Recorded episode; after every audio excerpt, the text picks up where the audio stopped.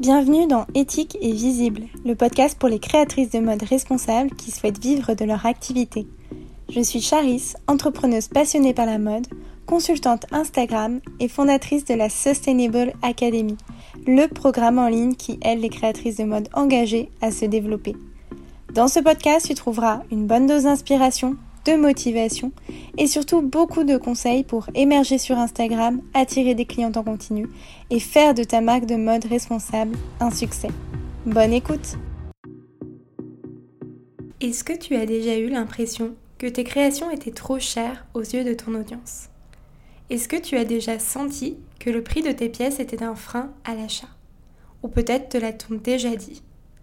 Si tu as répondu oui à l'une de ces questions, ce nouvel épisode des tickets visibles devrait t'intéresser. Dans un monde où la fast fashion prend de plus en plus de place, alors même que nos connaissances sur l'impact ravageur de l'industrie du textile n'ont jamais été aussi importantes, à l'heure où acheter un t-shirt à 5 euros paraît toujours aussi normal, il est légitime de se poser la question du prix des pièces de marque de mode éthique comme la tienne. Pourtant, je suis persuadée qu'en tant que créatrice engagée, tu as à cœur de proposer des prix justes. Tu choisis des matières éco-responsables de qualité qui sont incroyables, mais qui ont aussi un coût de plus en plus difficile à absorber face à la flambée des prix des matières premières. Tu es également dans une démarche éthique où toute personne participant au développement de ta marque est considérée et payée comme il devrait l'être. Et puis une fois toutes les dépenses calculées, il y a bien entendu la question de la marge, car si tu as beau faire ce métier par passion de l'entrepreneuriat et ou de la mode, il faut bien que tu génères de la trésorerie pour continuer à faire vivre ta marque et que sur le long terme, tu arrives à dégager suffisamment de bénéfices pour en vivre. Sauf qu'à ce niveau-là, je suis persuadée que tu ne te fais pas de marge extravagante. De nombreuses créatrices m'ont d'ailleurs confié que leur marge était la plus basse possible pour pouvoir proposer des prix plus attractifs. Alors si la justesse de tes prix n'est pas à remettre en cause, comment le faire comprendre à ton audience pour que le prix ne soit plus un frein à l'achat? L'objectif de cet épisode n'est pas de t'aider à calculer tes prix car je ne suis pas du tout experte en la matière, mais plutôt de voir comment dans ta communication tu peux aider tes clientes à passer à l'achat au-delà de la question du prix. Avant donc de penser à baisser tes prix, ce qui est une envie légitime, je te rassure, quand on n'arrive pas à vendre suffisamment ses créations, il est nécessaire de te demander si ta cliente idéale a les moyens d'acheter tes créations. Je vais prendre un exemple un peu simpliste, euh, mais si tu t'adresses à une cible assez jeune, on va dire les 18-25 ans, et que tes prix sont compris entre 100, 150 euros et 300, euh, 350 euros, je ne vais pas te cacher que cela va être compliqué euh, de vendre régulièrement et surtout en quantité, car cette cible n'a pour la plupart pas encore de salaire ou un salaire assez bas et va plutôt se tourner vers ta marque euh, pour les cadeaux d'anniversaire par exemple ou les cadeaux de Noël. Il faut donc qu'on retrouve une certaine cohérence entre euh, les prix que tu proposes et la cible que tu vises. C'est pour ça d'ailleurs qu'il est primordial de te pencher minutieusement sur ta cliente idéale et que tu saches bah, à peu près quel est son salaire, quel est aussi son budget mode et sa manière de dépenser euh, de l'argent en habit de manière générale. Par exemple, il y a des gens qui peuvent dépenser 200 euros par mois euh, en vêtements, mais pour 200 euros, ils ont envie d'avoir plusieurs pièces alors que d'autres préfèrent dépenser 300 euh, euros euh, tous les deux mois, mais euh, juste en achetant une seule pièce. Une fois donc que tu es sûr que ta cliente idéale a les moyens financiers d'acheter des pièces, il est intéressant de comparer tes prix à ceux de tes concurrents principaux, ceux chez qui ta cliente idéale est susceptible d'acheter. Est-ce que tes pièces sont plus chères que ces autres marques ou est-ce qu'elles sont moins chères? Et surtout, pourquoi? Alors bien entendu, c'est intéressant de se pencher dans un premier temps euh, sur des concurrents qui évoluent dans le milieu de la mode éco-responsable, tout simplement parce que vous avez la, même démarche éthique et éco-responsable, mais ça peut être aussi très intéressant euh, d'aller plus loin que ça et euh, de te comparer à des marques qui ne sont pas éco-responsables, car ta cliente idéale, même si elle est plus ou moins engagée, elle peut euh, toujours faire du shopping dans des enseignes de prêt-à-porter classiques ou euh, des enseignes de fast fashion. Alors bien entendu, tu ne vas pas comparer tes prix à ceux d'enseignes comme Zara, Mango et compagnie, hein, ça n'aurait aucun intérêt, mais plutôt à des marques milieu de gamme comme Mage, Sandro, Claudie Pierlot, Bache, euh, qui ont des prix similaires aux tiens, voire qui sont parfois plus élevés. En faisant ce travail de comparaison, tu vas peut-être te rendre compte que ce n'est pas l'argent qui manque finalement pour ta cliente idéale et que le prix euh, n'est pas son seul frein à l'achat. Sinon, comment expliquer qu'une personne dépense 120 euros pour un jean auprès d'une autre marque, qu'elle soit éco-responsable ou non, et pas chez toi alors qu'il est à peu près au même prix? Si à la fin de ce petit travail de comparaison, tu te rends compte que ta cliente idéale n'a aucun mal à dépenser 100 euh, euros chez une marque concurrente pour une pièce alors qu'elle ne les dépense pas chez toi, on va voir juste après qu'il y a un travail à faire sur ta communication. Si à l'inverse, une fois que tu as fait ce travail d'analyse comparative, tu te rends compte que tu es plus cher que tes concurrents, deux questions vont se poser. Déjà, est-ce que vous utilisez les mêmes matières? Est-ce que vous fabriquez dans les mêmes pays? Est-ce qu'il y a autant de détails dans vos créations? Tu vas essayer en fait de comprendre ce qui fait la différence entre ta marque et une autre marque en termes de confection. Qu'est-ce qui fait qu'une marque peut proposer le même type de robe que toi par exemple à 130 euros alors que toi tu la vends à 180 euros? Bien entendu, comme je te le disais au début de cet épisode, et euh, que tu sais d'ailleurs beaucoup mieux que moi, il n'y a pas que la confection qui entre en jeu dans le calcul du prix, et peut-être que telle marque est moins chère que toi parce qu'elle produit en plus grosse quantité, qu'elle vend plus et qu'elle peut se permettre d'avoir une marge moins élevée. Mais connaître ce qui fait ta différence par rapport à tes concurrents peut être vraiment un argument de vente redoutable pour justifier, entre guillemets, tes prix auprès de ton audience. Si par exemple la différence de prix réside dans le pays de fabrication parce que toi tu produis en France, eh bien tu peux mettre en avant l'argument du Made in France dans ta communication, expliquer pourquoi euh, ce choix en matière de production a un impact sur les prix. Ce qui va compter finalement, euh, une fois que tu t'es posé ces questions-là, euh, ça va être les arguments que tu vas pouvoir mettre en avant et le travail de pédagogie que tu vas devoir réaliser euh, dans ta communication, que ce soit sur les réseaux, sur ton site internet ou dans ta newsletter. La deuxième question à se poser si tu te rends compte que tu es plus cher que tes concurrents et que tu as du mal à vendre tes pièces, c'est est-ce que ta marque est perçue de la manière dont il faudrait que tu sois perçu? Est-ce que l'image que tu veux donner de ta marque correspond à l'image que ton audience a de tes créations et de ta marque? Il y a un petit exercice euh, que tu peux faire et qui est, qui est assez simple, c'est euh, de te poser cette question-là, quels est selon toi les trois mots qui décrivent le mieux ta marque, ton univers, ton image? Et ensuite, tu vas poser la question euh, sur Instagram en story. Tu vois, tu peux utiliser le, petit sticker boîte à questions et demander concrètement à ton audience euh, de te donner un à trois mots euh, qui décrivent ta marque pour elle. Et donc si tu vois qu'il y a une cohérence, c'est que ton audience perçoit bien l'image que tu veux donner de ta marque. Si par contre il y a une différence, c'est qu'il y a un travail à faire sur ton identité de marque, sur ton image de marque et que l'image que tu veux renvoyer à ton audience n'est pas perçue comme tu voudrais qu'elle le soit. Si après ça tu veux conserver tes prix malgré le fait qu'ils soient plus élevés que ceux de tes concurrents sans forcément euh, le, pouvoir le justifier par par exemple l'utilisation de certaines matière ou euh, par euh, le, Made in France qui est bon, plus cher forcément que le Made in Europe par exemple, il va falloir que tu changes ton positionnement et que tu te positionnes de manière plus haut de gamme. Ce que je vais te dire va te paraître un peu étrange, mais en fait, il faut qu'on sente, lorsque l'on va sur ton compte Instagram ou sur ton site, que ta marque est plus premium, plus qualitative que les autres. Il faut qu'on comprenne euh, directement par ton univers, par ta manière de t'exprimer, par ton identité visuelle euh, ou encore par tes photos que tu es plus cher que les autres. Et donc si ta cliente idéale ne capte pas l'excellence en plus que tu lui offres, elle va se tourner vers la marque la moins chère.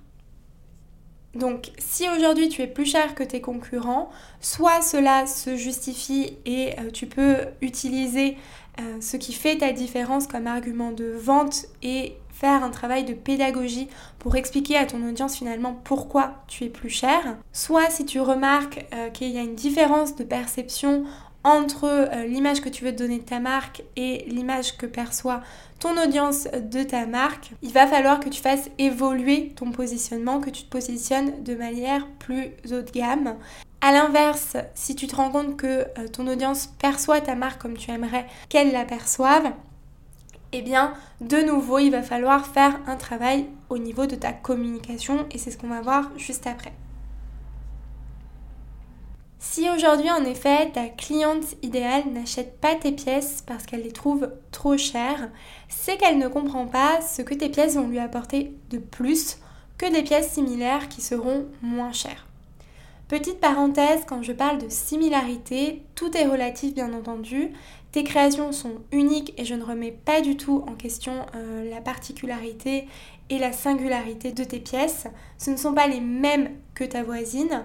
Je parle plus en fait de similarité en termes de type de vêtements. Donc entre, euh, je sais pas moi, deux jeans, deux jupes portefeuille, deux petites robes noires élégantes, même si euh, eh bien, les détails, les matières et les coupes sont différentes d'une marque à l'autre. Donc la question qui va se poser ensuite, avant encore une fois de vouloir baisser tes prix, c'est comment je vais mettre en avant la valeur de mes vêtements pour que mon audience oublie le prix de mes créations. La réponse à cette question réside dans le storytelling, c'est-à-dire l'histoire que tu vas raconter autour de ta marque. Je n'ai pas compté le nombre de fois où j'ai dit cette phrase dans le podcast, mais je pense que j'aurais dû. Euh, les gens n'achètent pas ce que tu fais, mais pourquoi tu le fais. Ta cliente n'achète pas une robe, mais ce que cette robe va lui apporter. Cela peut être de la reconnaissance, de l'envie, de la confiance, du bien-être, une certaine position sociale aussi, on ne va pas se le cacher. Bref, il faut que ta cliente sache euh, ce qu'elle achète au-delà euh, de ta matière, au-delà de ta coupe, au-delà des détails de tes créations. Il ne faut pas seulement qu'elle trouve ta robe jolie, il faut que ta robe devienne un objet de désir pour elle, et pour qu'elle en rêve, elle doit la voir comme une solution à l'un de ses problèmes. Je te donne un exemple. Si ta cliente idéale se sent mal dans sa peau et que cela fait des années qu'elle n'a pas acheté une robe parce qu'elle n'assume plus, mais qu'au fond d'elle, elle en rêve, et que toi tu lui promets que tes vêtements mettent en valeur la silhouette, permettent de se sentir bien dans son corps, euh, parce qu'ils gagnent ce qu'il faut là où il faut, et qui sont pensés pour ne pas être euh, moulants, oppressants ou trop courts, et eh bien là tu vas faire tilt auprès de ta cliente idéale qui va se dire bah cette marque finalement elle me comprend, elle sait ce que je ressens et finalement en achetant cette robe, je vais pas seulement acheter une robe, mais je vais aussi euh, m'acheter entre guillemets une confiance en moi, je vais pouvoir m'assumer et me sentir belle. Et ça, honnêtement, ça change tout.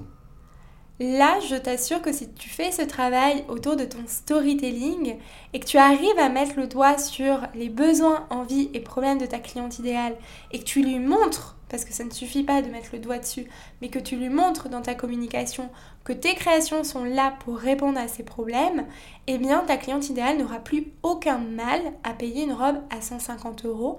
Alors je te dis pas qu'elle va faire exploser son budget, mais en tout cas elle y réfléchira beaucoup moins longtemps, parce que encore une fois, comme je te le disais tout à l'heure, ce qui est important, c'est que déjà ta cliente idéale ait les moyens financiers. Finalement, c'est pas euh, ses finances qui vont la bloquer, elle va faire plutôt un blocage psychologique, on va dire, c'est qu'elle ne va pas voir la valeur de tes vêtements et qu'elle ne va, pas percevoir l'image euh, qualitative, exclusive, etc.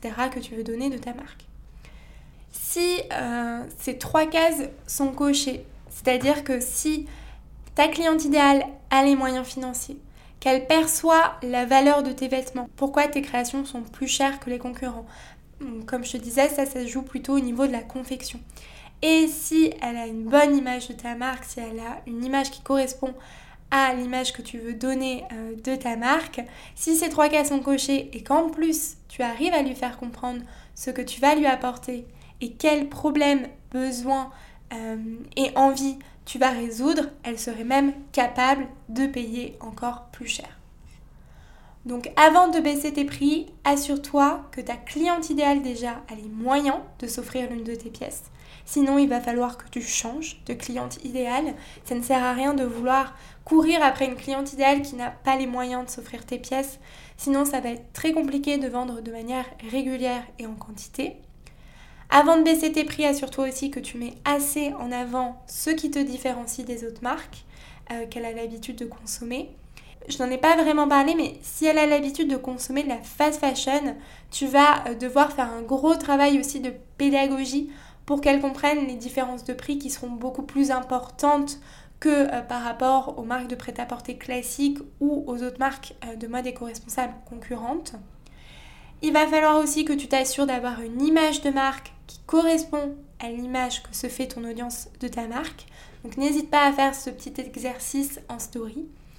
Si en faisant l'analyse comparative, donc par rapport aux autres marques de mode éco-responsables concurrentes ou aux euh, marques de prêt-à-porter euh, moyen de gamme qui te ressemblent, tu te rends compte qu'il y a une assez grande différence entre tes prix et, euh, et ceux de tes concurrents, alors que tu ne proposes rien de plus entre guillemets, tu peux en effet soit reconsidérer tes prix et les baisser un peu, ou ajuster ton image de marque et te positionner comme une marque plus haut de gamme. Si tu choisis cette option de te repositionner comme une marque plus haut de gamme, n'oublie pas que ta cliente idéale va devoir évoluer également.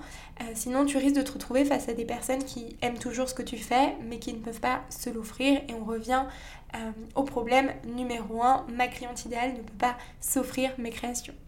Enfin, il faut que tu crées un storytelling qui te permet de te positionner comme la solution aux problèmes, envies et besoins de ta cliente idéale pour ne pas passer pour une énième marque de mode qui n'apporte rien de plus. Avant de conclure cet épisode, je voulais attirer ton attention sur le fait que proposer fréquemment des promotions pour faire plus de ventes n'est vraiment pas la solution. Euh, ça peut même être contre-productif et nuire à ton image de marque, car si tes créations sont accessibles très régulièrement euh, à un prix moindre, pourquoi les gens les payeraient plein pot en fait? Et d'ailleurs, ta cliente idéale peut se dire, mais en fait, euh, je comprends pas, elle met un prix, mais la création est tout le temps en promotion, donc, finalement, ta création ne vaut pas le prix de base. Donc là, malheureusement, tu risques déjà d'atteindre ton image de marque, euh, de faire baisser ton image de marque. Et en plus, tu risques d'entrer dans un cercle vicieux. Je ne vends pas, donc je propose des promotions. Je vends un peu pendant la promotion, mais je ne vends plus hors période de promotion. Donc je fais des promotions, etc. jusqu'à ce que ce ne soit tout simplement plus viable pour ta marque. Alors attention, je ne te dis pas que tu ne peux pas faire de promotion. Je pense que c'est au contraire un bon moyen de liquider tes stocks, euh, et notamment euh, tes, créations qui te sur les bras depuis trop longtemps, mais n'en fais pas non plus fréquemment pour ne pas porter atteinte à l'image de ta marque. J'espère que cet épisode t'a plu et t'a permis un peu de, voilà, de peser le pour et le contre si jamais tu as envisagé de baisser le prix de tes créations. Je reste persuadée que si tu as une cliente idéale qui a les moyens financiers, que tu as une belle image de marque, que tu as un beau storytelling, que tu sais mettre en avant tes vêtements au-delà de leurs caractéristiques, ta cliente idéale sera prête à payer le prix sans se poser de questions ou alors même à économiser pour acheter tes créations. Bien entendu, euh, le contexte actuel est assez particulier. Avec l'inflation, les gens font de plus en plus attention à ce qu'ils achètent, mais néanmoins, il y a toujours des gens qui achètent honnêtement. Et il y a des marques qui tournent très bien, même si elles ont des passages à vide et que cette période peut être compliquée aussi. Euh, il y a toujours des ventes qui se font, les gens achètent toujours des vêtements. Euh, donc ce, ne doit pas être une raison pour baisser tes prix considérablement. Réfléchis bien à deux fois avant de le faire parce que bah, malheureusement qui dit baisse de prix dit aussi baisse de marge et donc ça peut euh, eh bien, mettre en péril finalement la pérennité de ta marque. Si cet épisode t'a plu, je t'invite à laisser une note et un commentaire sur ta plateforme d'écoute préférée. Je te souhaite une belle journée ou une belle soirée et je te dis à très vite pour un nouvel épisode des tickets visibles.